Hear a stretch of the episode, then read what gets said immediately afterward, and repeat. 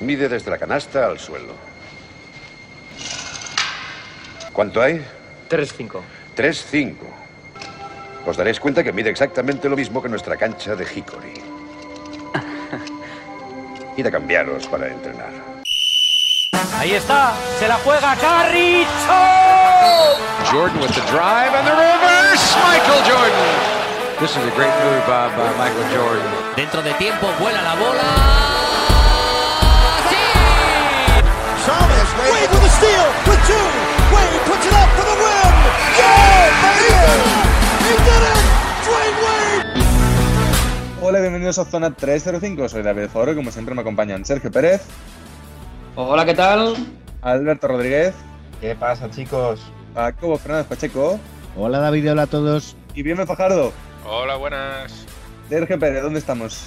Mm, Bueno, estamos confinados, como siempre últimamente digo, pero sobre todo estamos en España, la península ibérica, en Europa y podría seguir así hasta las galaxias. Alberto Rodríguez, ¿dónde nos pueden seguir?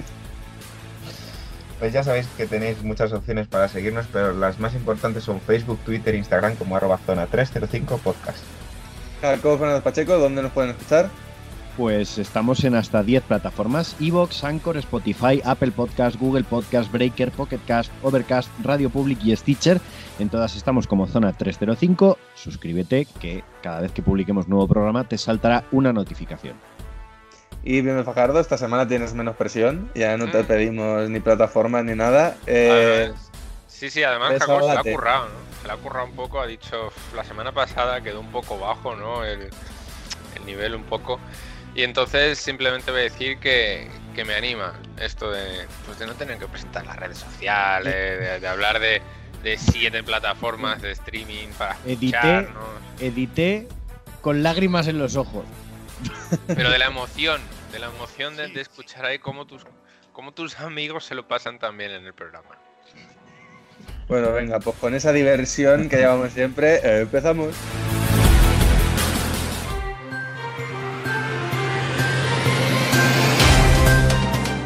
Y empezamos antes que nada con las noticias. Os hago un breve repaso de cuál es la situación en el baloncesto mundial, empezando por la NBA, donde sigue la reconstrucción de los Houston Rockets. Después de las salidas de su entrenador y de su general manager, ahora es Russell Westbrook el que pide traspaso, eh, según dicen, quejándose del estilo ofensivo del equipo que si me preguntáis me parece raro que se queje de eso ahora que han cambiado de entrenador, pero esa es discusión para otro día. Westbrook eh, le ha dado a la directiva una lista de equipos a los que se quiere marchar, que incluye a los Clippers, a los Milwaukee Bucks y a Los Angeles Lakers. Eh, Rafael Stone, el nuevo general manager, después del lógico ataque de risa, le ha respondido con una única palabra.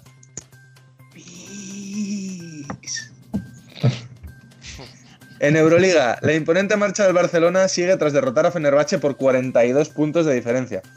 Los turcos siguen barricados en el vestuario culé, mientras un negociador intenta explicarles que ya no les entrena Obradovic y que su vida no corre peligro. Y finalmente, en básquet femenino, el amistoso local de la selección española, en el que dos combinados nacionales se han enfrentado entre sí, termina con una victoria aplastante por 73 a 36 de la España roja contra la España blanca, lo que es una clara señal de que nuestro país está irremediablemente abocado al comunismo.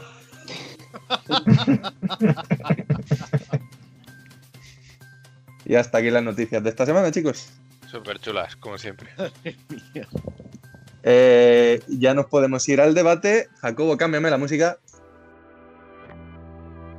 Debate de esta semana que se centra en Liga Andesa. Ya hablamos la semana pasada de que eh, íbamos a hablar un poquito de Euroliga y que para esta semana nos dejábamos eh, la Liga Nacional. Porque además es muy curioso, pues ya hablábamos de la andadura un poco distinta. Sí que es verdad que de la semana pasada ahora, pues ya vemos que el Madrid remonta también, ya lleva tres victorias seguidas en Euroliga. Ya parece que va un poquito mejor la cosa, pero bueno, lo dicho, nos centramos aquí en nuestro país, donde el Madrid va arrasando, 10-0. Tenemos la bonita sorpresa Iberostar Tenerife que va 8-1 con un Shermadini, mm, sobre todo una conexión Shermadini. Eh, mm. Marceliño Huertas, gracias. Eh, espectacular. Parece que no pasan los años por Marceliño. Barcelona sigue arriba. Bueno, comentando un poco sensaciones de este inicio de temporada, ¿qué os gustaría destacar? está siendo, está un inicio, mm, bueno, como en casi todas las competiciones, ¿no? Muy errático. Eh, al final, eso de no tener todos los fines el partido de tu equipo, se hace un poco cuesta arriba, ¿no? Eh, del tema del calendario, que si hoy sí juegan, hoy no, hoy, hoy miércoles porque sí. Eh, en esta jornada, eh, si no me equivoco, solo se han jugado de momento dos partidos, que ha sido en viernes. Eh, es bueno, un poco complicado, ¿no? Eh, por lo demás, a nivel de juego, la verdad es que está siendo bastante más espectacular de lo que se podría esperar. Muchos puntos, partidos muy eh, emocionantes, de anotaciones muy altas. Mm, No sé, debe ser que el estilo, eh, digamos, pascualista ya murió y pasó a mejor vida y, ha renacido un nuevo, una nueva orden, ¿no? Hombre, al final cuando el equipo que marca un poco el- las victorias en liga en los últimos años es el Madrid de Pablo Lasso, que tiene un juego mucho más vistoso, parece que siempre hay cierto efecto camaleón, ¿no? Cuando un equipo domina bastante tiempo, parece que los demás equipos intentan subirse un poco a la ola, intentar adaptarse y jugar un poco de esa manera. Igual podemos ver ahí ese paso del pascualismo al lasismo en, en la liga andesa, ¿no? Sí, pero no eso sé sí si- lo hemos. Bueno, sí, Jacobo. No, yo, yo lo que iba a decir es que creo que veo muy mm, espléndidos físicamente a todos los equipos. Creo que ese nivel de espectacularidad, esos marcadores altos, veo en general a todos los jugadores de casi todos los equipos muy bien físicamente. Cosa que en otros años quizá sí estaban bien, obviamente son profesionales, pero no en ese punto que, no sé, veo a todos muy finos, muy no sabría describirlo de otra forma. Están muy bien físicamente y eso al final hace que el juego también sea mucho más espectacular. Y, y que tampoco están siendo, o sea, quitando algunos partidos eh, bastante típicos, como podría ser un, un hipotético, pues, Estudiantes Barcelona, que jugamos, se jugó hace poco, o, el Bilbao, el San Sebastián, pues están siendo partidos muy igualados entre lo que cabe. Para, para que tengáis una referencia, pues mira, por ejemplo, el Manresa va séptimo y tiene un más menos en puntuación de menos 5. Pero es que el Fuenla va decimotercero y el más menos es de más 5. Es decir, tienen, tienen un, hay un repertorio de partidos que está muy igualado respecto a los que podríamos decir que los más bajos de la, de la clasificación están perdiendo por mucho. Que además, eh, tanto Bilbao como San Sebastián van unos 7, que bueno, que les va a costar remontar, sobre todo a Bilbao, que, que mira, llegó a la fase final y no llegó del todo mal, pero bueno, no es el mismo equipo y veremos qué tal. Pero lo que me Sí, gusta pero, es eso. bien, déjame también apuntar que, que el, el Andorra solo ha jugado 7 partidos y el Manresa ha jugado 11, que es que eso también es uno de los problemas con la situación actual, que Claro. al final las- la, la, mm, clasificación puede llegar a engañar porque hay equipos que por positivos, por lo que sea, se saltan uno o dos partidos y de repente ya van con dos o tres partidos menos jugados. Es que estamos hablando de que ahora mismo hay equipos que han jugado 11 partidos, aunque solo sea el Manresa, pero bueno, el Manresa ya ha jugado 11 y hay equipos que solo llevan jugados 7. Que es, que es muy fuerte que haya cuatro partidos de diferencia jugados. Precisamente, porque por ejemplo con el Fuela, que es la diferencia que he hecho, se llevan dos, se llevan dos partidos de diferencia y ahí pues, pues se nota. Entonces lo que me está gustando un poquito es eso, ¿no? De que eh, se ve a los equipos, así compaginando un poco lo que han dicho Pérez y Alberto, muy igualados, o- físicamente se les ve con, muchas ganas, también en parte a, todo el parón que han tenido de- del año pasado, de la temporada pasada, y están siendo partidos disfrutones sí, bastante igualados hasta el final. Yo, si me, si me permitís, voy a ir recogiendo cachitos de cada uno. Voy a empezar con un chascarrillo de lo que ha dicho Jacobo.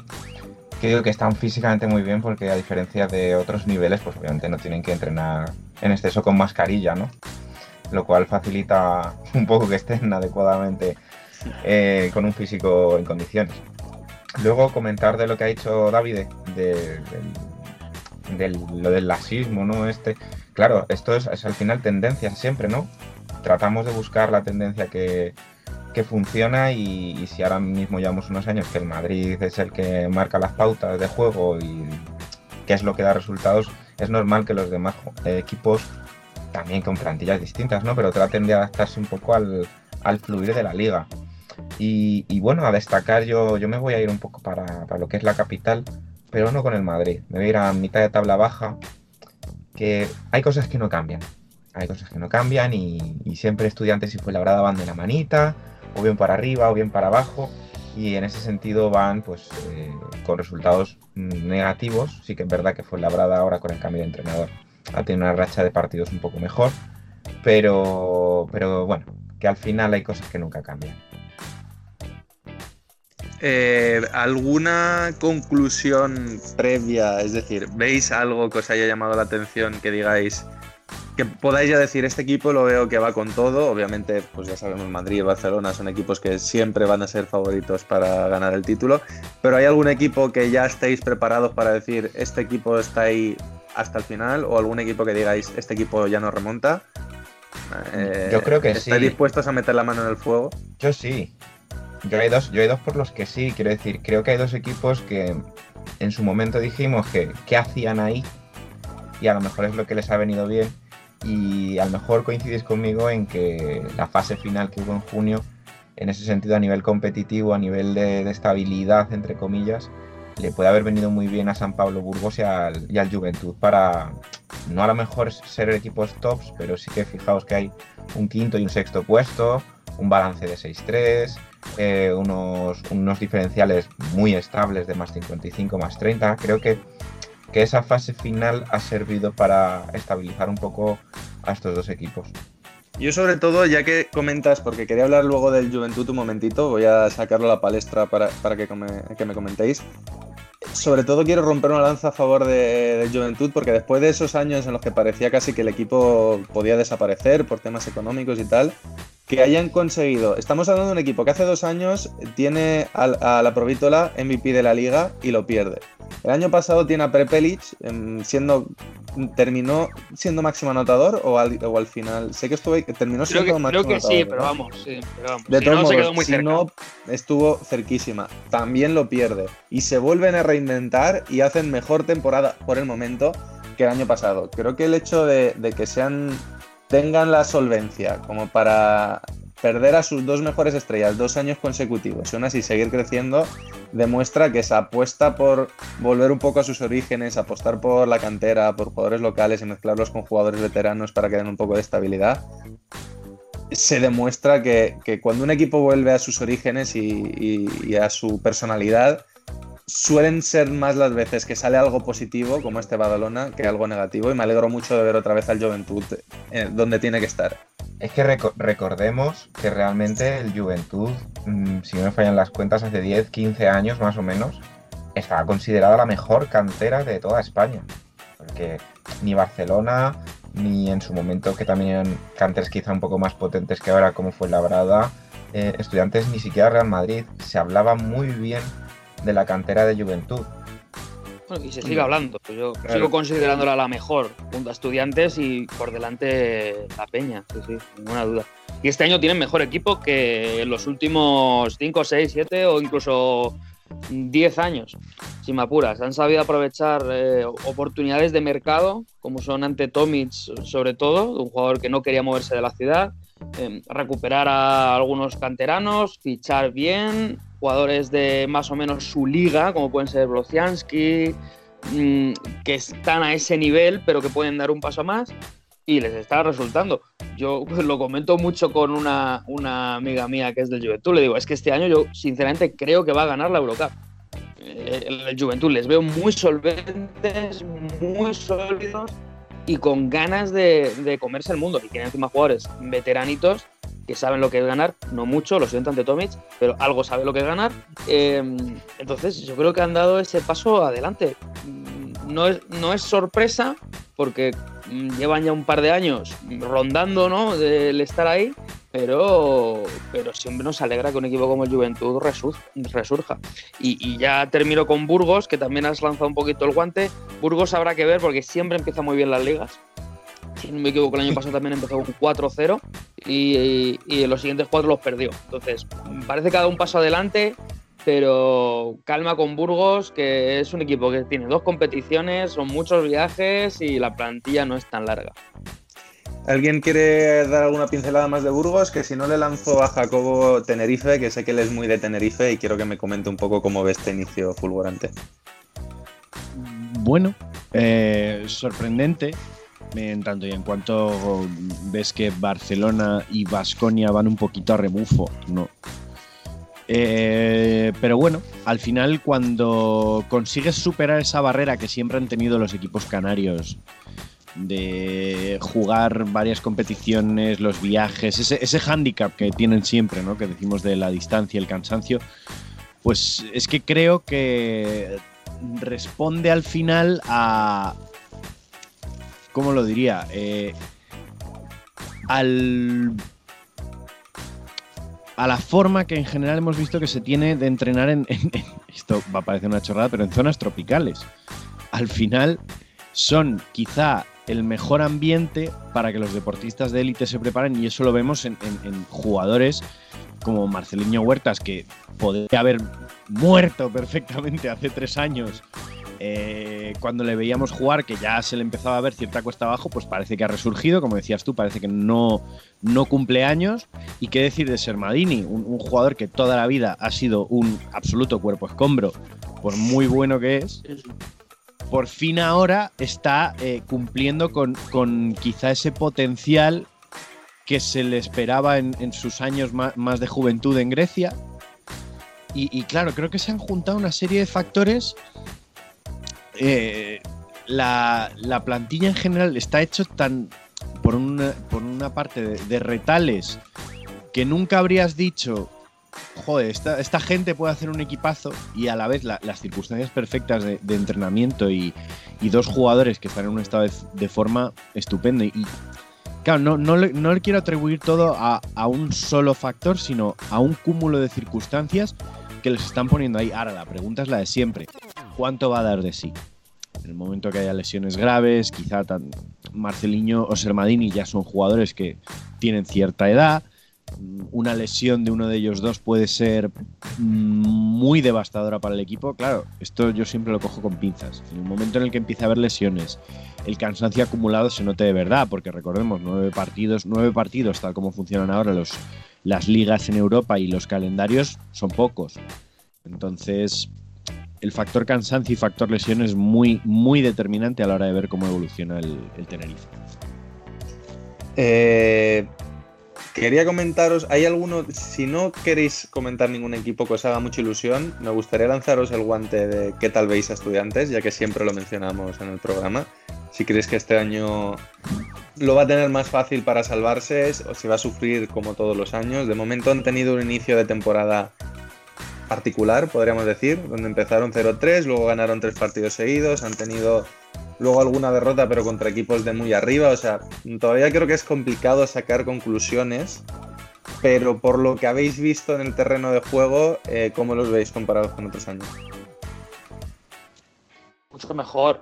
o sea, por lo menos saben a lo que hacen, o sea, lo que hacen y lo que juegan. Eh, y tiene un entrenador que eh, lo que opine la prensa o el aficionado mm, le da un poco igual. Porque es un tío que llega y te planta una zona eh, durante los 40 minutos, cosa que es impensable en el baloncesto de hoy. Pero parece como que está mal visto, ¿no? Eh, entonces, tiene un entrenador con, con personalidad de la casa. Los fichajes parece que de momento están funcionando. Ya sabemos que esto es una moneda al aire muchas veces. Así es que mucha ilusión, de verdad. Me alegro por el Estudiantes. Siempre es un equipo de estos que te da mucha rabia cuando bajan o, bueno, no bajan. Pero, porque siempre pasa algo, ¿no? Pero, pero que te da rabia que no, no estén ahí, ¿no? Ya no digo pelear por la liga, pero que sea un equipo competitivo, que te cueste.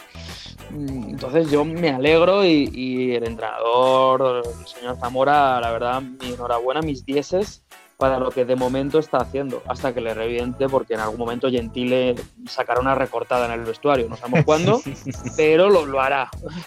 Yo creo que estudiantes.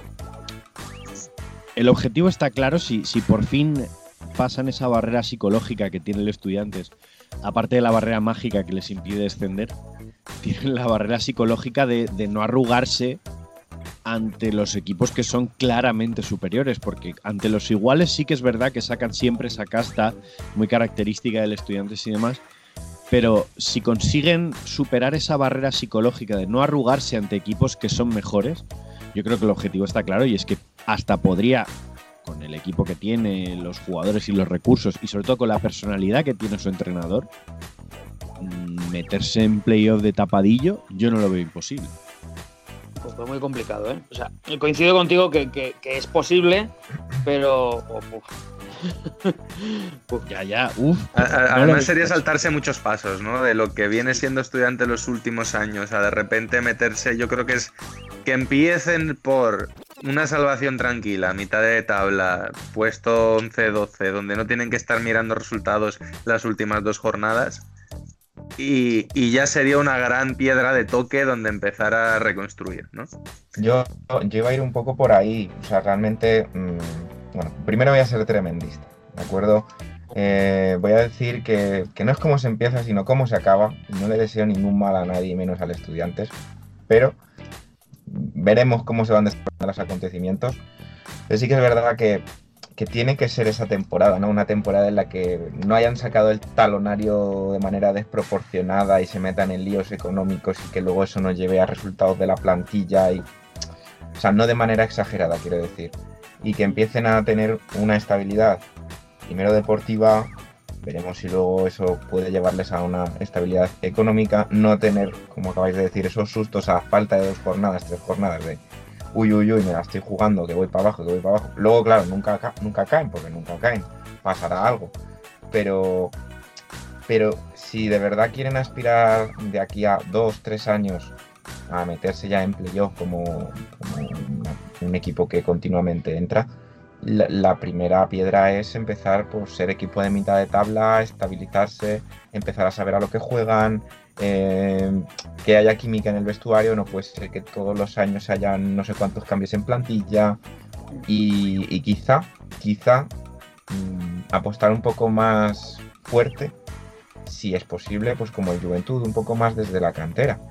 No, no siempre tanto ganar, gan- ganar y ganar y ganar porque has fichado a un jugador que te resuelve dos, tres, cuatro partidos a lo largo de la temporada. Eso no sé, con alguno de vosotros lo he hablado, que todo ese dinero que se invierte muchas veces en algún gran fichaje, ¿por qué no en la cantera para dar más oportunidades, para, para que suba algún jugador? Es que muchas veces hay jugadores que no explotan porque no se les da la oportunidad. Es que el problema es que no les está funcionando. El- en los canteranos me refiero, ¿eh? en los últimos 10 años. Hmm. El modelo, el modelo que ellos, al que ellos agarran, como un clavo ardiendo de, del clásico de siempre, de 10 canteranos y los dos americanos, es un modelo que ya no existe. Entonces, mm, es muy complicado tener un equipo lleno de canteranos. Aquí donde vemos que hemos hablado del Juventud, los canteranos realmente, canteranos, canteranos que no hayan salido del equipo, son tres o cuatro, como muchísimo.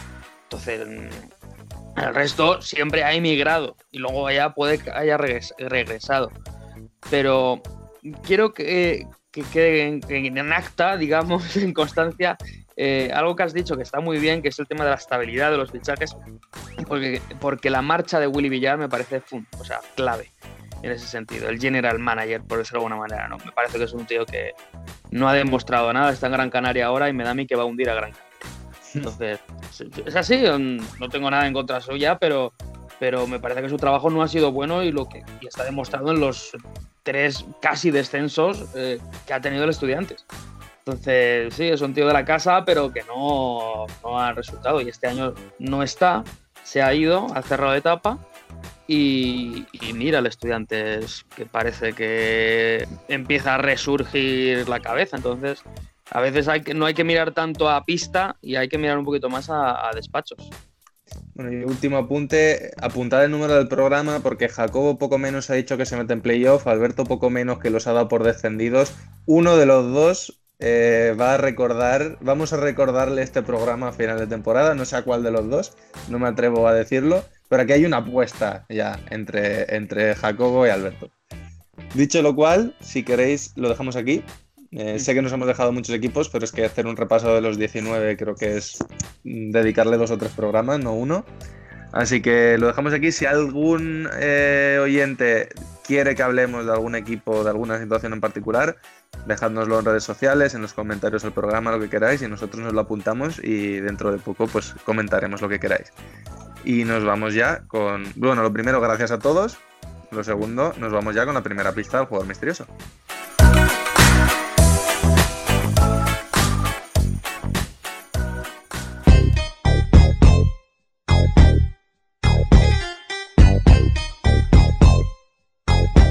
Jugador misterioso que hoy viene de la mano de Sergio Pérez. Eso es. Y la pista, la primera pista para empezar es muy sencilla. eh, y es que es actual jugador de Euroliga. Como son pocos, ¿no? Bien. Bueno, Son hemos, 300, ¿no? oye, hemos, hemos acortado mucho, ¿eh? Sí, hombre, de, de, de, de 7.000 millones de personas a 300 va bien.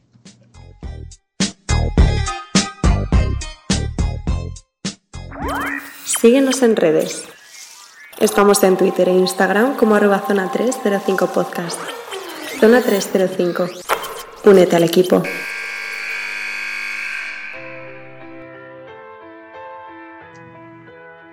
Y ahora nos vamos con Jacobo, que nos trae otra nueva edición de sus ligas del mundo. Sí, y en este caso vengo a hablar de una liga que me ha sorprendido muy gratamente. Eh, no tanto porque considere que esté bien montada, que lo está, sino porque además tiene un sistema de competición y podríamos decir de recompensas muy, muy, muy, muy curioso. Eh, ve- vengo a hablar básicamente de la liga coreana de baloncesto. O sea que la liga coreana está mañada, Jacobo, es lo que nos estás diciendo. No, no, no. Ahora os explico todo. Ahora os explico todo. Es una, es una liga muy curiosa, la, KB la KBL, que por cierto tiene un logo bastante bonito. Eh, es una liga profesional que no tiene muchos años, se fundó hace 23 años y hasta esta temporada, que es la primera que no se ha disputado completa por el tema del COVID, eh, se ha disputado ininterrumpidamente desde 1997. Se juega desde octubre hasta abril, bastantes meses, pero la cosa es que la componen solo 10 equipos. Y ahora diréis, ¿cómo puede ser esto? Que dure tanto una liga que forman solo 10 equipos. Bueno, la cosa es que es una liga que está hecha totalmente imagen y semejanza de la NBA. Eh, cada equipo juega, sin ir más lejos, 54 partidos. 27 en casa y 27 fuera de casa. Hombre, el scouting yo creo que llega un momento en el que se hace innecesario, ¿no? Conoces ya a tus rivales más que a tu familia, casi. exacto, A exacto. ver, ven- claro, ¿cuán- ¿cuántos, ¿cuántos partidos juegan contra cada rival? averiguarlo.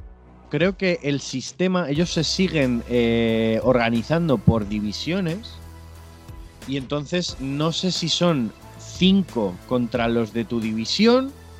No, es, es- es muy, es muy complicado decirlo porque, por ejemplo, no hay equipos en la zona central del, del país y casi y de las 10 franquicias, pues 5 están en el norte, en- en la frontera norte, y cinco están en el sur. Entonces, desde un punto de vista territorial, no sé exactamente cómo se organizan, pero, pero es una locura. A mí me parece una locura. 10 equipos que jueguen 54 partidos cada uno. Estaba pensando, bueno, son 9, por 6, 56. No lo sé, si juegan a lo mejor. No, no lo sé. He intentado hacer cuentas y. 9 por no me- 6, 50 y- 54. Por eso, bueno, 54, que es como muy cerca. Eh, Claro, pero es que has dicho que son 54 partidos, ¿no, Jacobo? Sí, 54 partidos. O sea, que igual te es que juegan exactamente 6, 9 partidos, no, 6 partidos contra cada equipo. 6 partidos contra cada Pero equipo. claro, eso no, no cuadraría porque son 10 equipos. Claro, pero uno no juega contra sí mismo.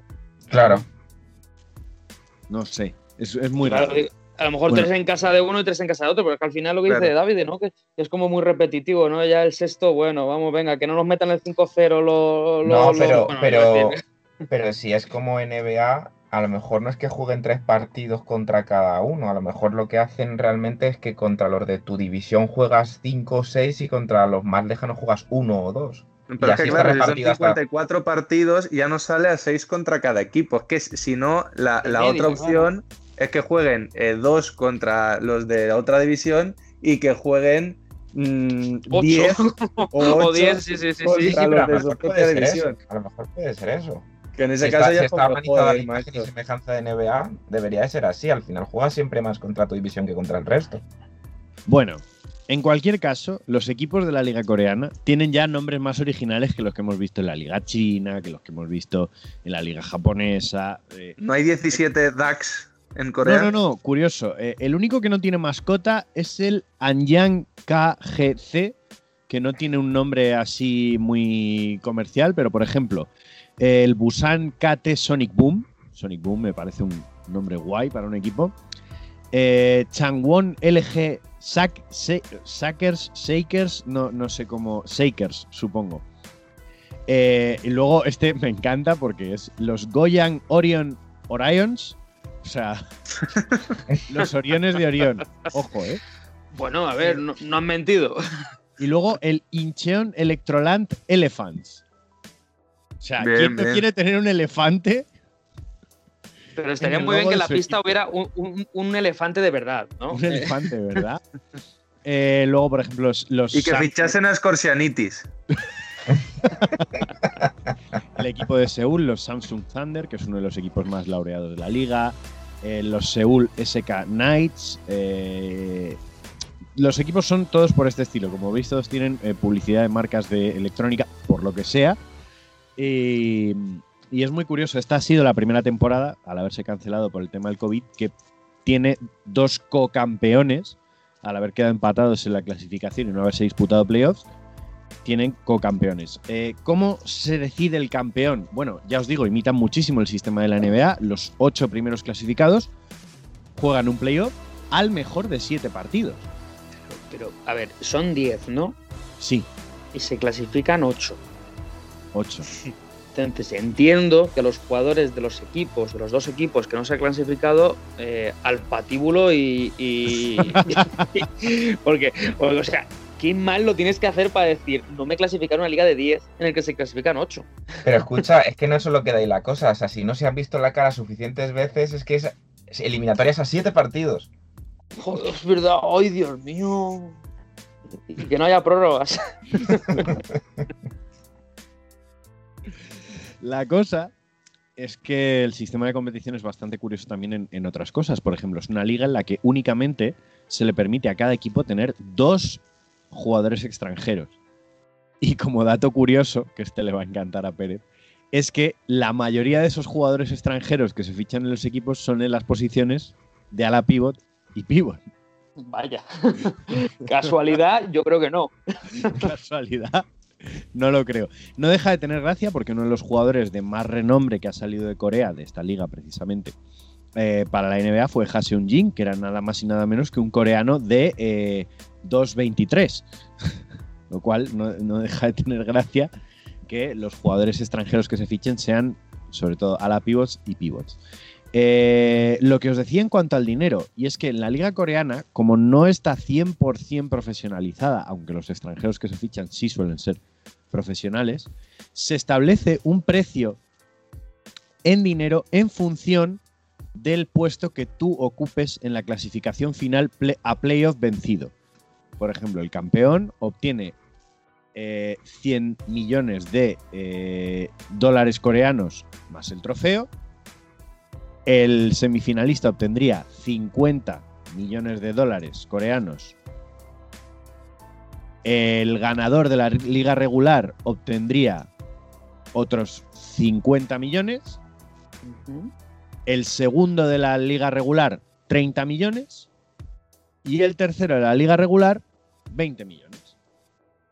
Bueno, Lo cual, teniendo en cuenta que se trata de equipos como tal, oye, está bien saber que tú como equipo te llevas algo por quedar en un determinado puesto. Para Cosa que me parece muy curiosa. Es, es gracias a estas inyecciones de dinero que en la liga coreana se permiten eh, fichar, por ejemplo, jugadores estadounidenses. Eh, jugadores estadounidenses, por cierto, que hayan pasado por esta liga, que podamos conocer. Eh, Dante Jones, eh, Pete Michael. Pete Michael, que llegó a promediar en la 2006-2007 35,1 puntos en la liga coreana. Ojo, ¿eh? 35,1 puntos.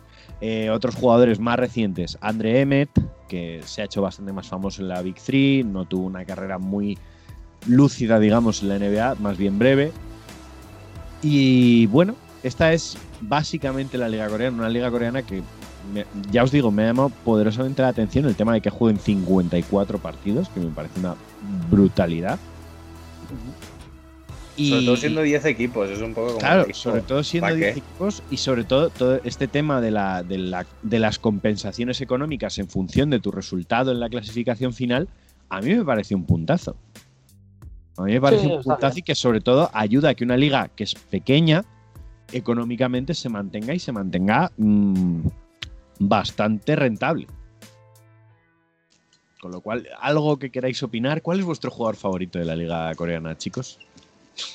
Hombre, yo eh, me he abierto, según hablabas, me he abierto la página de Pete Michael porque me ha sorprendido mucho lo de que jugase ahí en 2006, porque claro, me dices, yo qué sé, 2014, cuando ya es un señor viejo y mayor, me, me- me lo creo. O sea, Te cuadra, me, ¿no? Me cuadra más, pero allí en medio, en 2006, dices, ¿y este señor en 2006 que se va a Corea, que pinta en 2006? Y no solo eso, sino que estoy viendo, eh, te lanzo un par de guantes, jugó también en la Liga Filipina, En la liga en un filipina. equipo en, en la 2001-2002, en un equipo con un nombre maravilloso que son los Talk and Text Phone Pals de la Liga Filipina. y otro que tiene probablemente el, el mejor nombre que he visto yo en, de- en este programa, que son los Cangrejeros de Santurce. Hombre, los cangrejeros, es un clásico. Jugó en los Cangrejeros de Santurce, en los Bucaneros de La Guaira y luego ya en un clásico Atenas de Córdoba. Pero El- el Cangrejeros de Santurce y Bucaneros de La Guaira me encanta. De- ¿El siguiente deberíamos hacer liga venezolana? Pues la venezolana está muy bien, la filipina lo veo muy bien también. Tienes ahí un par de, de Sí, cofres nicho, que abrir ¿eh? Hay nicho. que yo creo que está que, que tienen mucho que rascar ahí. De todos modos, nos da la sensación que, que siempre tenemos muy por debajo a Pete Michael y tiene eh, destellitos a lo Dennis Rodman en determinadas situaciones, como que aparece y desaparece de sitios a la vez. Tú Puede fíjate ser. qué carrera, ¿eh? Ligas filipinas, venezolana, coreana, al Barça. Y ahora Sí, sí. Es, es, es scout de la NBA para los Timberwolves, tío. Sí. Lo que Yo es la la- vida, ¿eh? La única vez que he visto a Pete Michael en, en persona, estaba incluso más perdido que yo al salir de la Final Four del año pasado de Vitoria. Iba trajeado con un séquito de, de personas, pero estaba muy perdido y no sabía dónde estaba. O sea que Bueno, no sé en qué momento la sección de la Liga Coreana se ha convertido en una sección sobre Pete Michael, pero en La de cualquier caso. Gracias Jacobo por la Liga Coreana y por los recuerdos de Pete Michael. Y le damos paso a Sergio Pérez para que nos dé la segunda pista al jugador misterioso.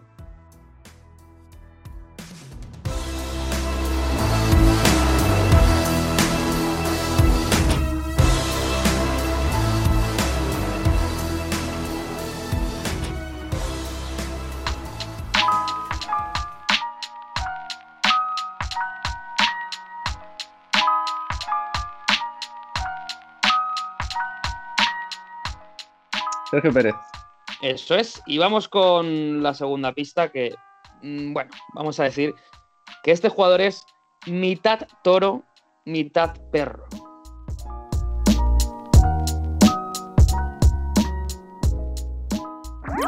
Síguenos en redes. Estamos en Twitter e Instagram como arroba zona 305 podcast. Zona 305. Únete al equipo.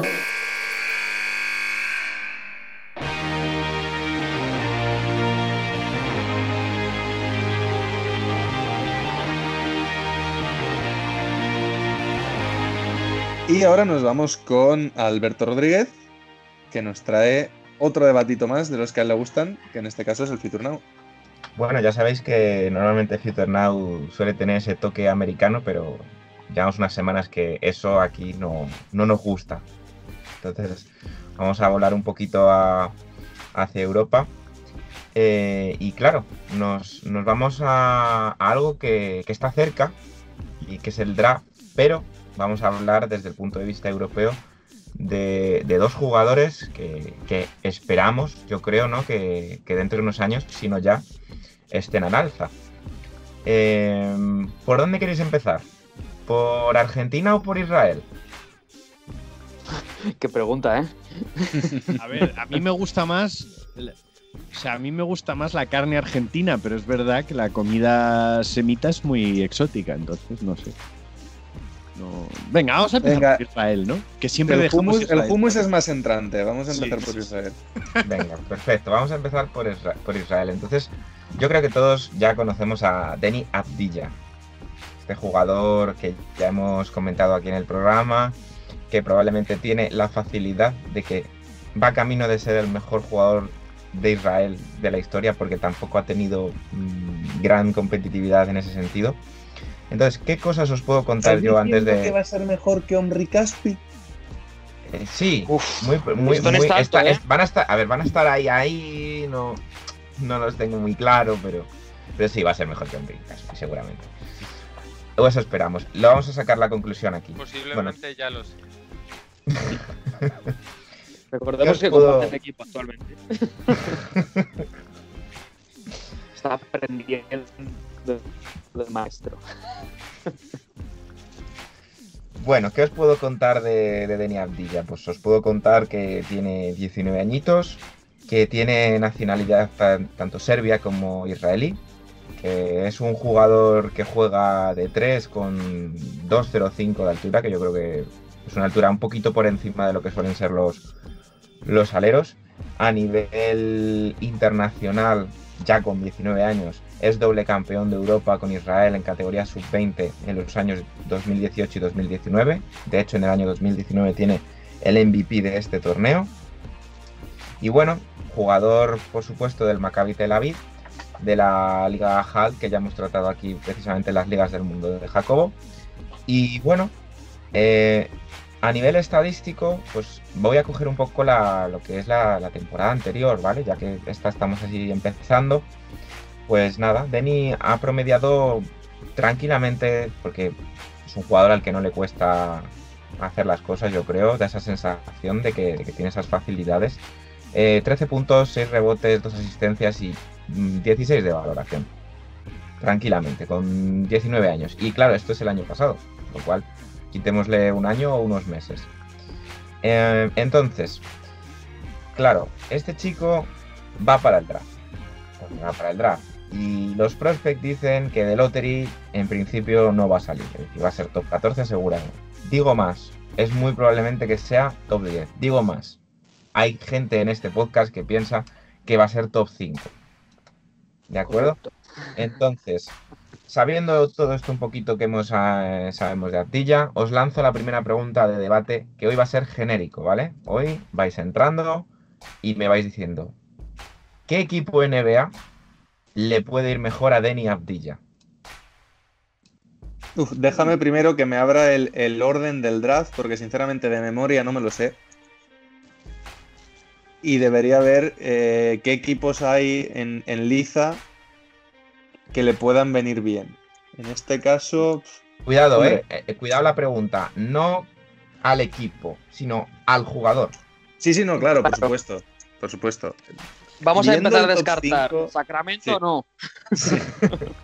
Si hablamos de top 5, no sé cómo lo veréis vosotros, pero teniendo en cuenta, para, digamos, un inicio de carrera tranquilo, con poca presión encima, que yo creo que es lo más importante para un prospect que viene de Europa, sobre todo después de Luka Doncic, y voy a poner una comparación un poco exagerada, ¿no? Pero pensando en el rol en el que juega, que probablemente lo comparen con Doncic, aunque sean jugadores que no tienen por qué ser parecidos, corre el riesgo de que le pase como a Bargnani, llegando después de Novitsky, que se le pongan unas presiones encima espectaculares ya desde el principio y no todo el mundo es Luka Doncic.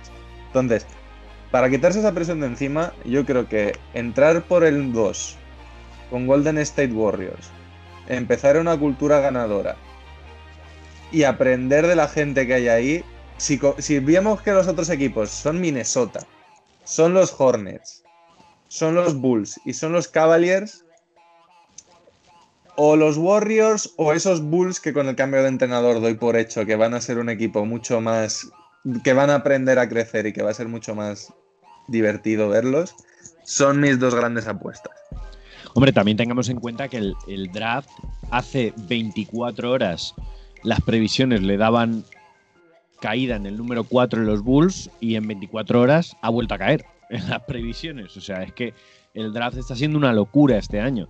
Y sobre todo que sabemos que la- la- las previsiones con los jugadores europeos son muy complicadas. Sí. Porque nunca sabes si va a haber un equipo que se va a lanzar a apostar por el jugador. Miremos Luka Doncic, sin ir más lejos.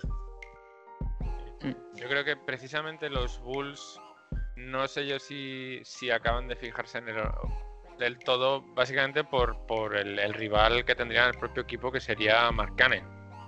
Diría que sí, Marcanen le puede transformar hacia un jugador más interior y, y dedicarse a que Abdilla se quede como un 3. Que Es que, básicamente, pero es que Marcanen juega de 4 siempre, no juega Por de eso, 3. Yo, Markkanen yo creo juega que no de se cuatro. pisarían. Y con Abdilla básicamente sería centrarse en que sea alero en la NBA y se quede con la posición de 3 en, en este hipotético caso. Pero yo, por él, vería mucho más rentable la opción de, de acabar en Golden State, que va a aprender muchísimo de un tío como Draymond Green, de Curry, de Thompson. Van a, va a ser un complemento desde mi punto de vista muy bueno porque él tampoco es tirador excesivo. Claro, pero Además, eso- tampoco eso- tiene buenos porcentajes.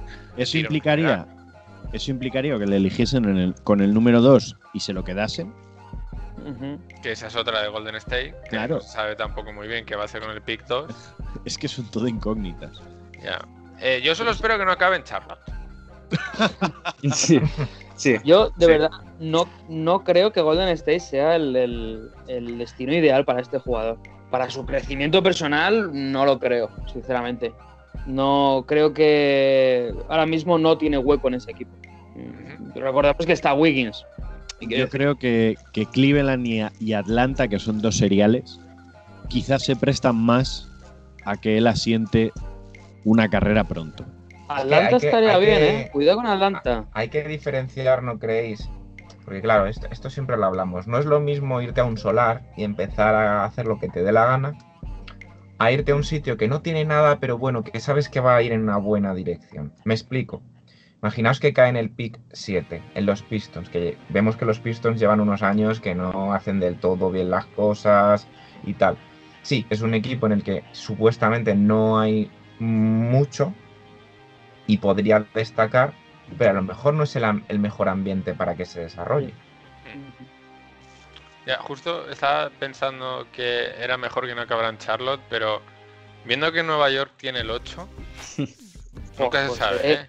No, no, porque Nueva York, York, Nueva. York tiene bastante claro si lo que quiere, yo creo. Y sobre todo, dentro de que los Knicks son un equipo lamentable, lo siento Alberto, Nada, nada. por cultura sí que sería un buen sitio para él, porque es un equipo que ya ha demostrado que los jugadores internacionales, como es una ciudad tan cosmopolita, los absorbe y los abraza bastante pronto.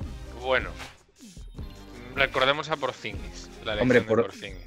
Por Zingis sí hubo quejas al principio porque no lo cogía ni no lo conocía ni Peter, no porque fuese Claro, luego ya lo demostró y se le, se le quiso muchísimo, pero Claro, se le sí quiso es muy cierto rápido. que son un poco reticentes a la idea de, o al menos hace unos años, de coger a un internacional en el draft teniendo americanos por delante. No, pero a ver, yo creo, eso es- no, eso yo es creo lo que estás normal. confundiendo el hecho de que nadie supiese quién era Porzingis con el hecho de que fuese extranjero y son dos cosas distintas. No No, fue porque fuese extranjero, sino porque nadie sabía de dónde salía este tío. Y, además final- detrás estaba Dennis Smith Jr., si no recuerdo mal, sí. o eh, creo que era Dennis No. Smith Jr. Bueno, sé que había un jugador de la casa, no recuerdo quién era, eh, que era neoyorquino, que tenían muchas ganas de, de ficharlo a él. Y por eso también se lió la que se lió con Porzingis. Pero al final Porzingis ha demostrado ser mucho mejor jugador, que ahora mismo tendría que ir a mirar el draft de ese año, no recuerdo quién era, pero sé que había un jugador que era el que querían los fans de los Knicks. Igual, el caso de Cabdilla, yo creo que, que independientemente del equipo al que vaya, se adaptará porque es un tío que suda competitividad. O sea, es, es tremendo. Y tiene calidad mm, de sobra para hacer que un equipo, incluso como Sacramento o Charlotte, empiece a, a resurgir. No es Luka Doncic, está claro, no es un jugador de ese estilo, pero eh, va a dar un salto independientemente del equipo al que vaya. O sea, va a hacer que ese equipo mejore, va- vamos, mínimo yo creo 3, 4, 5 victorias y ya para un rookie ya es bastante. Yo no sé si caerá mucho o no, porque ya lo habéis comentado, o sea, el draft está muy loco, pero si cayera, mm, cuidado San Antonio, Uf, mucho cuidado San. Antonio para él, que me parece personalmente, de lo que es Lottery, probablemente el mejor destino, en mi opinión. Hombre, hay algún mock draft que sí que dice que va a caer al 11. Yo me extrañaría, pero no, no está eh, no está descartado del todo. Bueno, y la segunda pregunta, y ya pasamos al siguiente, es ¿qué se espera de él? ¿Va a ser un top jugador europeo cuando acabe su carrera? Ya sabemos que es súper pronto para esta clase de preguntas, pero es que a nosotros aquí en Future ya sabemos que nos encanta venirnos arriba. Y que ponga un poco más en el mapa a Israel a nivel baloncestístico. sí, yo creo que puede, puede asemejarse un poco a lo de Doncic Eslovenia, en ese sentido. Aunque ya hay un poquito más de bagaje en el resto del mundo y en NBA sobre Israel, pero creo que es el jugador con más talento de esta edad. Y, sí creo que puede llegar a ser un all, un, un all-star más o menos constante. Obviamente lo que hemos hablado hace 30 segundos, depende mucho del equipo, al que vaya del contexto en el que esté. Pero sí que creo que este jugador va a ser un fijo de las votaciones eh, para ser All-Star y, y un fijo de playoff. Este chico es, es que es muy bueno, de verdad, muy bueno. Yo en Mm, eso pienso que va a haber un poco del efecto. Y a lo mejor me estoy tirando muy a la pista, ¿eh? El efecto Coponen. Eh, y sabéis a lo que me refiero. Coponen fue un jugador que estuvo muchísimos, bueno, no muchísimos, pero una buena temporada en la NBA. eh, Que sigue estando considerado el mejor jugador de la historia de su país, pero que al final su carrera ha sido discreta, siendo él un jugadorazo, ¿eh? que a mí me lo ha parecido siempre un, un jugador extraordinario. Y entonces yo creo que ese es el tipo de presión que tiene este muchacho encima. El Lo que pasa es que de- son contextos diferentes. A ver, Claro. Coponen fue un número 30 del draft. Creo que fue un poco, pues, eh, bueno, fue realmente sin ser un jugador conocido. Ya era conocido, pero no era un tío que ha sido MVP de- con 19 años de la Liga Israelí y jugaba en el Maccabi. No sé, yo creo que existe un poco de ese, de ese factor riesgo. Yo creo que él obviamente va a explotar su talento al máximo. Lo que tengo dudas es de que vaya a ser la gran figura o una de las grandes figuras del baloncesto europeo de referencia, quiero decir. Tengo mis más, yo recogiendo balón, yo creo que em, va a sufrir un poco de comparaciones con Luca, básicamente, porque Luca mm, se puede decir, mira, es que Abdilla ha sido campeón de Europa con la selección sub-20, eh, ha sido un gran jugador con el Maccabi, ha destacado bastante en Europa. Se le puede comparar un poco, ¿no? En ese sentido de que es un jugador joven, con mucha proyección de talento, y una vez pise la NBA, irremediablemente van a empezar las comparaciones. Y no son iguales, para nada. Es decir, el, rango de y las virtudes de anotación que tiene Luca no se parecen en nada y en cambio Abdilla tiene un- unas manos, una forma de llegar a, los balones, tiene un- unos recursos defensivos muy buenos para la altura que tiene también. Y, eh, es cierto que tiene que mejorar mucho el, tiro. Para la NBA actual y con la altura que tiene no se puede basar en penetraciones ni en, ni en juego interior. Eso sí que también se le da muy bien el pase, tiene muy buena visión de juego. Como dice Pérez, es un jugador bastante bueno. El único pero que le encuentro es el tiro. Tiene que mejorarlo. Incluso el porcentaje de tiros libres creo que está en un 53%. Para un jugador de esta talla eh, es un punto bastante importante que mencionar. Desde mi punto de vista, ya que van a ir, van a intentar buscarle. Además que la presión le va a poder. No es lo mismo la NBA que la Liga Europea. Por mucho que, que no queramos comparar. Entonces creo que va a ser un jugador importante dentro de, la NBA, eh, ya sea el equipo que caiga, él va a intentar dar lo máximo de sí, pero nunca sabe. Entonces creo que de primeras creo que va a ser importante, pero no destaca, no rechazaría la idea de que se quede en, en un Barniani, por así decirlo. Yo, Bargnani no, desde luego. Creo que va a ser un jugador. Partiendo de la base de que lo he visto jugar poquito, sí que recuerdo ver ese sub-20 y tal, pero no, no lo he visto jugar mucho ya en, en ligas con los mayores.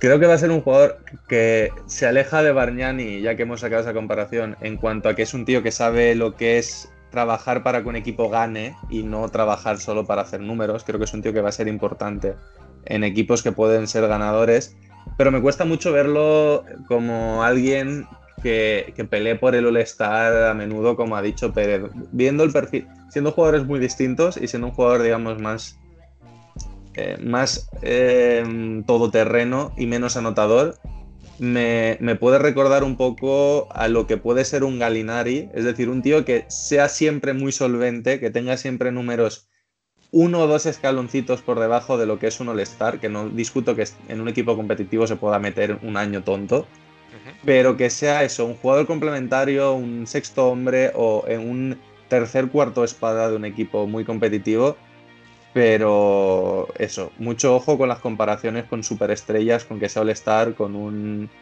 eh, Doncic, porque la sombra de Doncic es muy alargada y llegar tan pronto después de él, para los americanos que todo lo catalogan en este es el nuevo tal, puede ser muy peligroso. Que tenga cuidado con eso, pero bueno, confío en que este chico va a ser un jugador importante en, en un equipo ganador. Lo voy a Creo que ahora ahí. mismo es el mayor problema al que se va a enfrentar, que son las etiquetas.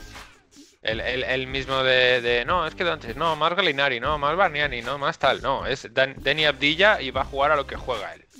Entonces Claro, creo pero que ahí, sí que ahí está un poco el, el- lo que os digo yo, que yo creo que a nivel de escudo protector le vendría muy bien caer en San Antonio por eso. Para que tenga mm, esa protección, por así decirlo, ya no de Popovich, sino en general de que mm, los Tony Parker, Manu Ginobili, Bellinelli, eh, jugadores que han ido pasando por allí y que no han tenido, entre comillas, que sufrir esa presión. Sí, de todos modos, y es el último punto que hago porque ya nos estamos alargando y nos queda todavía otro jugador del que hablar.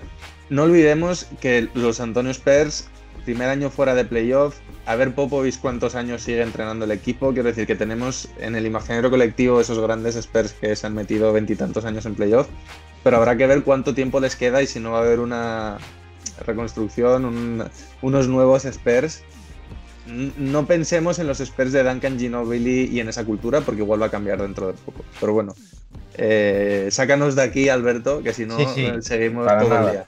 Continuamos. Vamos ahora con otro jugador que igual pues no es tan, no es tan vistoso como Denny, pero bueno, también está mm, con intenciones de presentarse. Eh, y no es otro que, bueno, como hemos dicho, ¿no? Nos vamos para Argentina eh, y vamos a hablar de Leandro Bolmaro. ¿Qué podemos saber de Leandro Bolmaro? Pues bueno, eh, parece que hoy nuestros jugadores en Future Now deciden tener doble nacionalidades porque es argentino e italiano. Como todos los argentinos. ¿no? eso iba a decir, básicamente.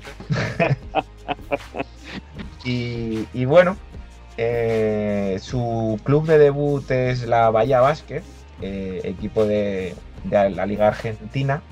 Y de allí, bueno, dio el salto al Barcelona en el año 2018. Sin embargo, es, ha seguido este proceso que últimamente lleva el Barcelona cuando hace fichajes jóvenes, que es que empiece en el Barça B, en su equipo de Leporo. Y bueno, como en esta vida muchas veces parte es suerte, parte es circunstancia, pues eh, la lesión de Tomás Hertel eh, al final de la temporada pasada es lo que ha puesto en el mapa a, a Volmaro, dándole la oportunidad de subir al primer equipo, de que se le pueda ver en la fase final del año pasado y de que haya tenido la suerte de poder firmar un contrato de tres temporadas eh, actualmente con el Barcelona, cosa que no le ha impedido pues, presentarse ya este año al draft. Entonces, ¿qué os puedo contar de Leandro Bolmaro a nivel estadístico? Pues a ver, aquí a nivel Europa, poquita cosa. Porque, claro, aquí sí que tengo que coger la temporada pasada y la presente, porque al final ha jugado solo 17 partidos en total con el Barcelona, con unos promedios, pues bueno, de 4,4 puntos, eh, uno con un rebote, muy escasito. Al final también es verdad que ha estado jugando 12 minutos por partido, es muy poquito, pero aún así es un jugador que tiene 20 años, que tiene margen de progresión, que si ha subido para suplir a Tomás Hertel será porque algo tendrá, algo tendrá. Y bueno, a nivel prospect se le estima entre final de primera ronda o incluso directamente segunda ronda, puesto 31 al 44, salvo que algún equipo quiera apostar con él, que claro, a nivel estadístico no es muy, no es muy destacado. Entonces, bueno, sabiendo un poquito lo que tenemos de, Leandro, os lanzo la primera pregunta, que yo creo que es la, la más importante de responder. ¿Está listo para irse a la NBA? Yo, yo personalmente creo que sí. Eh, porque tengamos en cuenta que es un jugador que hace dos años ya se hablaba de él para presentarse a este draft. Quiero decir que es el, el exponente de que ahora ya no es solo los números que el jugador haga en Europa, sino que también a los jugadores internacionales se les va siguiendo desde que son muy chiquititos. Quiero decir, al final, eh, quizá por Zingis sí que fue un poco más sorpresa en ese sentido, pero jugadores como Luka Doncic, como Abdilla, como este Leandro Bolmaro, estoy convencido de que se les sigue desde Estados Unidos desde hace muchísimo tiempo. Y yo creo que él mm, debe estar preparadísimo, sobre todo porque se lleva hablando de él con, no diría intenciones, pero sí aspiraciones NBA desde hace más tiempo. Entonces yo creo que él, al menos mentalmente, debe estar muy preparado. Sí, que incluso en las, en las predicciones del draft ha llegado a hablarse de que con muchísima suerte o algún equipo que esté totalmente enamorado de él le llegaría a coger del 25 al 30 de, primera ronda. Entonces, creo que posibilidades tiene, sobre todo para, para un para aprender, para, para arrancar en una liga tan potente como es la NBA. Creo que el perfil también lo tiene para ello. Y, y yo sí le veo bastantes posibilidades de convertirse en un jugador respetable en la liga. Bueno, las circunstancias de este chico son incluso más curiosas de las que ha comentado Alberto. Porque ya no es al final con la lesión de Hortel, es que hubo un momento al principio de temporada pasada en el que se le lesionó el Barcelona Hortel y Pangos, los dos bases. Entonces, claro, era un poco mm, ¿de qué tiramos? Pues de Adam Hanga y este chico. Eh, entonces, mm, mm, ha demostrado que está preparado para los retos.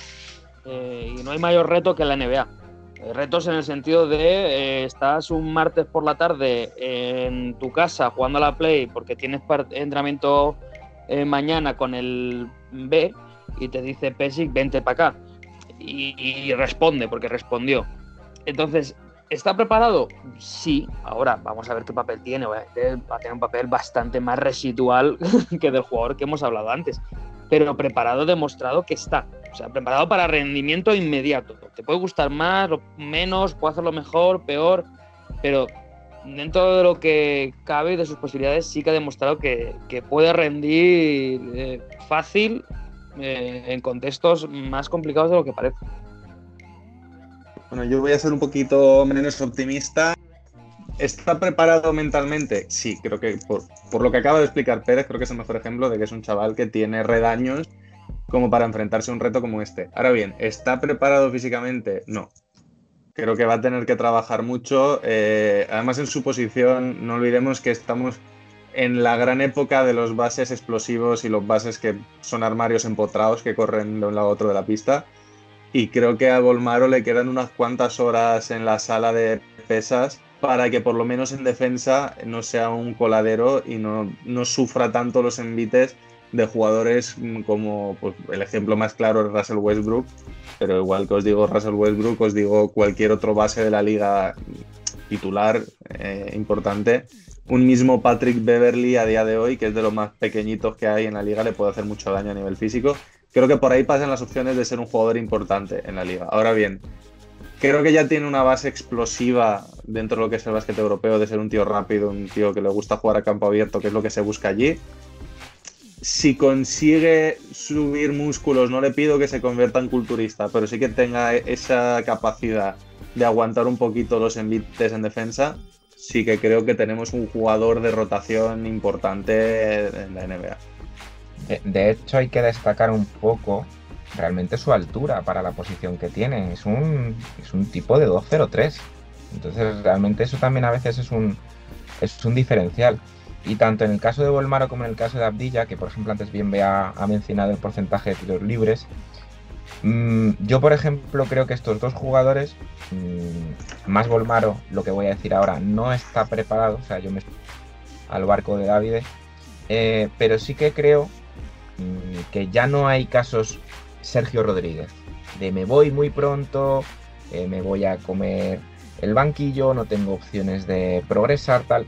No sé si es mi sensación o la NBA en ese sentido ha sido ha ido progresivamente abriendo la mente, más pues cuando te han ido llegando jugadores europeos que al final han acabado siendo grandes jugadores. Entonces, en ese sentido que creo que son dos jugadores que pueden llegar a la NBA y que el hecho de tener recursos NBA, es decir, tener un montón de personal de específico de tiro, eh, de preparación física y demás, jueguen más, jueguen menos, les va a venir muy bien a nivel de desarrollo personal como jugadores. Luego, por supuesto, claro, ¿cuándo progresa un jugador? Cuando juega. Si no, pues sí, entrenas mucho, entrenas mucho, pero el ritmo competitivo no se tiene. Yo, a ver, yo también coincido en que no va a ser un jugador que va a llegar a la NBA y se va a en sus 15 minutos como base o escolta suplente. No lo creo. me parecería muy, muy sacramentiana, ¿no? Para que me entendáis. Em, entonces, pues, si de verdad quisiera regresar y llegar con mejores opciones, debería quedarse en el Ahora, no sé si el Barcelona es el mejor contexto.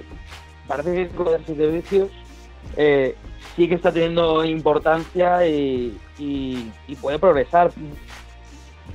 Y en este caso sí que es tan moneda al aire el tema de NBA, demasiada moneda al aire y ver qué equipo y ver qué se hace con él. Y otra cosa es que él se presenta y luego diga, vale, pues mm, sí, voy, no, o me quedo en el Barcelona. El Barcelona se tiene que no lo sé. Tengo muchas dudas. Bueno, y vamos con la última pregunta, que yo creo que es la más, la, la más picantona, ¿no? Quizá de todas las que hemos hecho. Eh, ¿Qué repercusión creéis que tendrá futuro en el baloncesto argentino y en la selección argentina? Mm.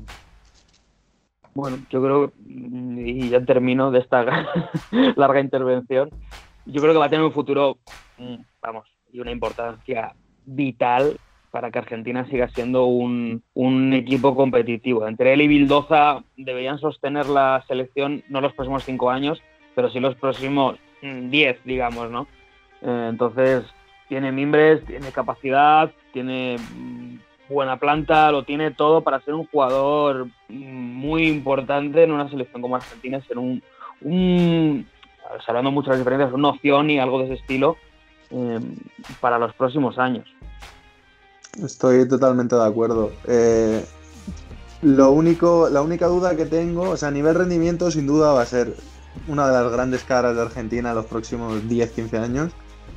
A nivel cultural, de impacto cultural, digamos, a nivel de ser el nuevo Ginobili, ¿no? De ser el nuevo tío que el mundo conoce como jugador argentino, creo que totalmente lo que ha dicho Pérez, que es algo que quería comentar, el rendimiento de este hombre en la NBA o de este chaval va a depender totalmente de una manera mucho más clara, y es que suscribo totalmente lo que ha dicho, de una manera mucho más clara que con Abdilla de en qué equipo recale. Si recale en un equipo que le da esa oportunidad de jugar y de demostrar y de cometer errores, porque además ya sabemos la posición de base, digamos, base escoltas donde más capacidad de cometer errores tienes que darle a un chaval para que pueda realmente rendir, porque es donde tienes que tener descaro y tienes que arriesgarte y si te arriesgas te vas a equivocar. Entonces, si cae en un equipo que le permite cometer errores y crecer, creo que realmente podemos hablar de un jugador asentado en la NBA que sea el tío que la gente diga, ah, sí, el, argentino, el jugador argentino de los próximos 15 años, que lo conozcan en todo el mundo. Si no, no descarto que Europa en, en algo de tiempo pero en cualquier caso, lo que sí que no tengo ninguna duda es que, a salvo de que haya alguna lesión grave o algo así, que lo veo como una de las grandes caras de Argentina para los próximos lustros.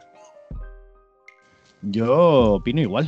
Creo que son, hombre, tanto él como Bildoza, y entrando un poco en Campazo, que no olvidemos que Campazo tampoco es tan mayor, eh, siempre lo he defendido. Son dignos herederos de, de la generación de oro Argentina, sin olvidar a otros jugadores que están ahí y que yo creo que son que han sido igualmente necesarios para, para que Argentina se mantenga donde está ahora. Entendamos, eh, yo considero que también hay que poner en valor a jugadores como Delía, eh, son eh, como el Pato Garino, son gente que sin ser grandes figuras mantienen el baloncesto argentino en su sitio, pero claro, este chico es una pieza clave. Es del que habla todo el mundo, es, el, es, la, gran pregunta. Y yo creo que. Es el gran proyecto, ¿no? Por decirlo de alguna forma, argentino de los últimos años. Pero joven, me También refiero. digo, no, no descartemos que Escola siga siendo la estrella de Argentina dentro de 10 o 15 años, al paso que va. No, no, yo, yo lo doy por hecho, lo doy por hecho, ¿eh? Lo doy por hecho que a los 55 va a seguir 27 puntos en los mundiales. No, yo con Volmaro lo que creo es que es el gran proyecto y creo que si, si todo se diera bien, eh, será lo más próximo, al menos eh, físicamente, porque sí que es verdad que en cuanto a juego creo que se puede aproximar más a un Nocioni. Pero a- físicamente da el perfil más Ginobili que hemos visto de un jugador argentino últimamente después de Ginobili, claro. Es que claro, con los longevos que son los argentinos, pues claro, dices, ahora lo mismo con 30 años, es una cagada de jugador y con 36 pues gana un bronce olímpico, claro, o sea, es que... Yo es que estoy con todos vosotros, así que poquito más, poquito más queda por añadir. Creo que sí que tiene bastante futuro para la selección, va a, ser un pa- va a tener un papel súper importante junto a los otros dos bases, Vildoza y Campazzo. Básicamente será el sustituto del que primero decida dejar la selección de estos dos, que posiblemente sea Campazzo. Así que mucho futuro, mm, tampoco va a ser un 24 años, tampoco va a ser un jugador que sea. O sea, no lo veo como historia del baloncesto argentino, como por ejemplo podría ser la generación de oro con Ginobili, Nocioni, Herman, Escola y compañía. Pero sí que considero que va a ser alguien muy importante para los próximos años.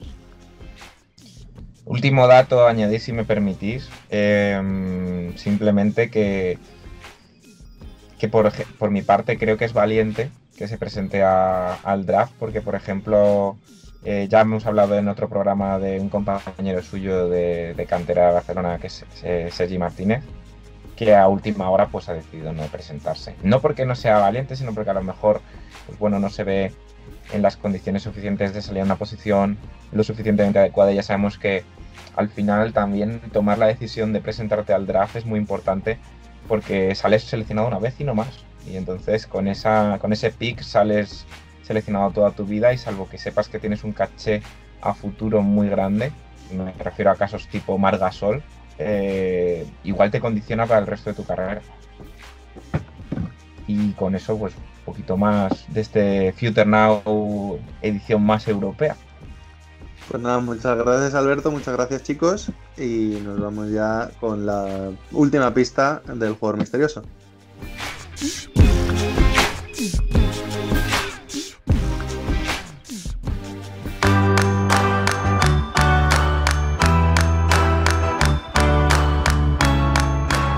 Sergio Pérez, no sé si soy yo, he tenido algún problema de conexión contigo. eh, ¿Nos escuchas? Sí, sí, te escucho, te escucho. Yo creo que soy yo. No eres tú, soy yo, ¿no? Estoy rapidito y... bueno, voy con la última que sí que quiero que estemos atentos, porque la última pista es que eh, este jugador, al hablar de ordenadores, no es muy de Windows, es más de Apple. Obviamente tengo una última pista por si acaso, pero... Yo estoy entre dos. Vale, o Estoy sea, entre dos juega la Euroliga ahora mismo, es más de Apple que de Windows. ¿Y la segunda pista cuál era? Medio perro, medio toro. Era- ¿no? Más Mitad toro. toro, mitad perro. Eso quiere decir Mitad bulto. Eso toro, es bulto. Ahí, ahí es donde yo tengo mis dudas. Uf, Si es mitad toro, mitad, mitad perro, yo pienso en un bulldog. Sí, y si sí. pienso en bulldogs, pienso en la Universidad Sí. de Georgia. Y si pienso en la Universidad de Georgia, el primer jugador que me viene a la mente que juega en Euroliga es Trey Tompkins. ¿Eh? No, no. Vale, entonces, ¿puedo decir la otra opción que tenía en mente? Que es la que me ha Sí. surgido con esto del Apple. Eh, bueno, sí. Sí, puedes decirlo. No sé, el resto tiene algo que, que, que opinar. Estoy pensando. Estás No, no, no, deja, deja, porque la opción, la opción que se me ha venido a la mente no está jugando Euroliga este año. Ah, pues entonces no. Claro, podría ser de, de Gonzaga también, que son Bulldogs. Claro. Que claro, Bulldogs hay unos cuantos en básquet Hay unos cuantos. ¿eh? Pero a lo mejor es que no van por ahí los tiros. Eh, yo, yo no tengo ni idea, A ver, la sinceramente. pista del no tengo ni idea. porfa. Bueno, voy a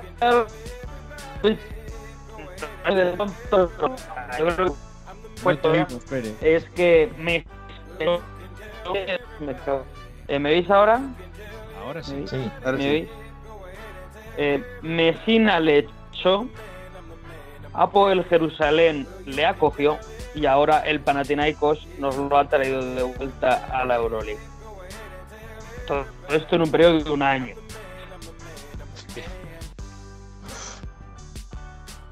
A ver, Cuidado, vamos a buscar la, pan- la plantilla de Panathinaikos. La ¿no? tercera pista, tíos.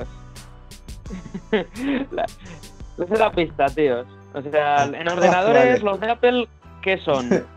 Yo lo he tenido que buscar, pero ahora ya sé quién es. Pero claro, como lo he buscado, no, Mac. no, no lo voy a decir. Ay, Mac. eh, tiene que ser un Mac. Yo iba a decir los de Apple que son sectarios, pero, pero claro, no sé. no, hombre, no. Yo solo voy a decir que la universidad no la hemos acertado. Es otro Bulldog más. Joder. eh, pues es que yo solo conozco Georgia. A ver, así, Georgia y Gonzaga, pero. Pues la de la de Gordon Hayward. Butler, también. Butler. Selvin, no. Selvin Mac. ¡Vamos! Sí, va. Bueno, podríamos decir que lo, lo hemos adivinado entre todos. Eh, Sí. Punto para todos los. Cero- 0,25 puntos para cada Sí, participante. sí, señor. Vayas. Bueno, pues muchas gracias, Pérez, eh, por esta pista. Y vamos a irnos rápido al top y el flop. Que creo que el flop de Pérez esta semana va a ser su conexión a internet, que le está abandonando justo al final del programa. Sí. Con lo cual, vámonos rápido, le damos paso a Pérez, que nos diga su top y su flop, y, y a ver si ya conseguimos que, que su conexión aguante por lo menos para eso. Síguenos en redes. Estamos en Twitter e Instagram como arroba zona 305 podcast.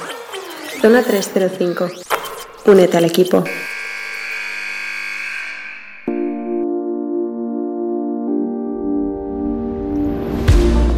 Y flop. Sergio Pérez. Vale, ¿te muy rápido, eh, ¿Aguanta lo suficiente? muy Venga. Venga, va, muy rápido, muy rápido. Top, Luca Doncic, que se ha comprado una mansión en la misma calle que su propietario Mark Cuban.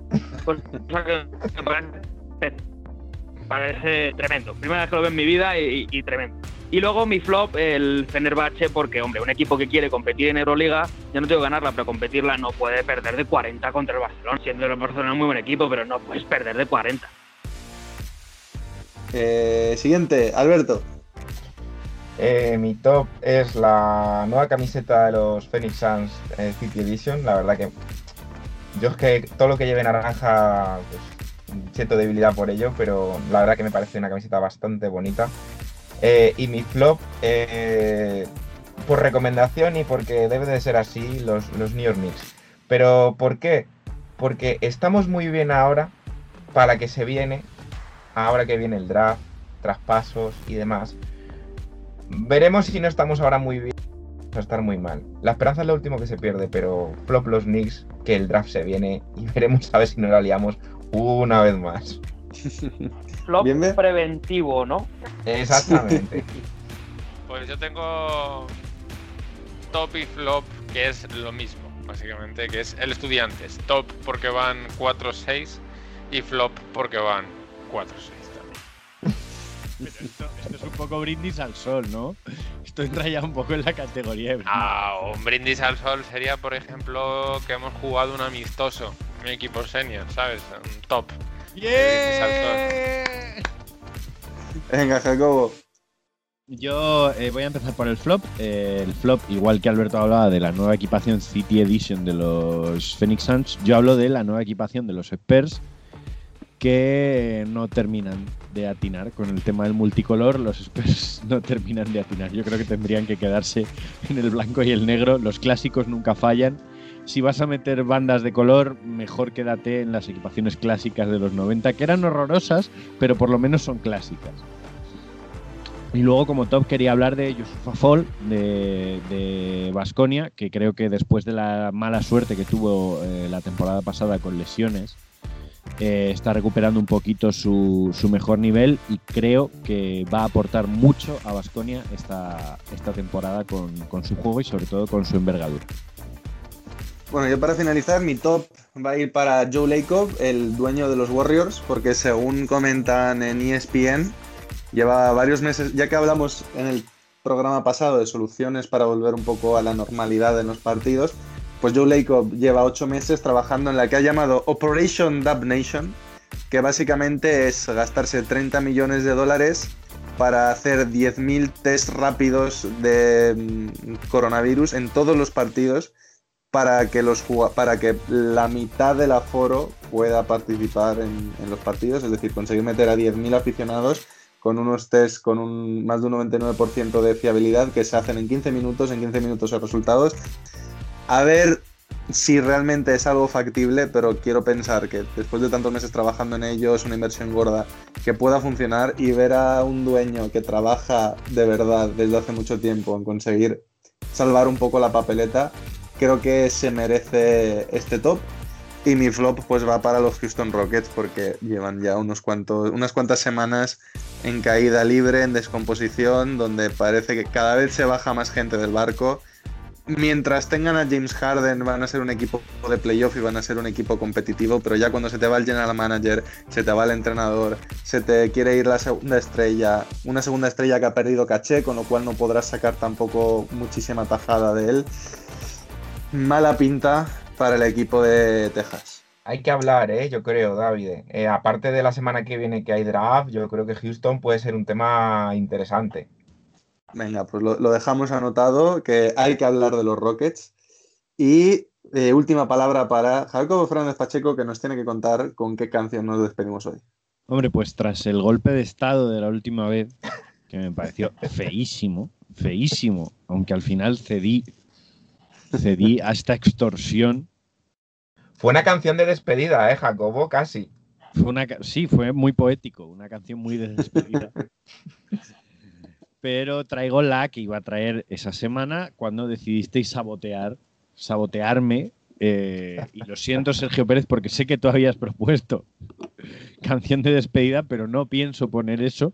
Ya te lo aviso, ya para cualquiera que propongas, ya mis sugerencias. No pienso poner eso. y nos vamos a despedir con una canción del primer álbum de Aerosmith. Una canción que se compuso cuando eh, esta banda todavía se llamaba no Aerosmith, sino The Bad Boys from Boston, los chicos malos de Boston, que es el sobrenombre con el que se conoce ahora a Aerosmith. Eh, la canción se llama Mama King y en mi opinión es todo un temazo muy diferente a todo lo que alguien haya podido escuchar de Aerosmith hasta ahora. Pues con Mama King de los chicos malos de Boston nos despedimos hasta la semana que viene. Adiós. Adiós. Hasta luego.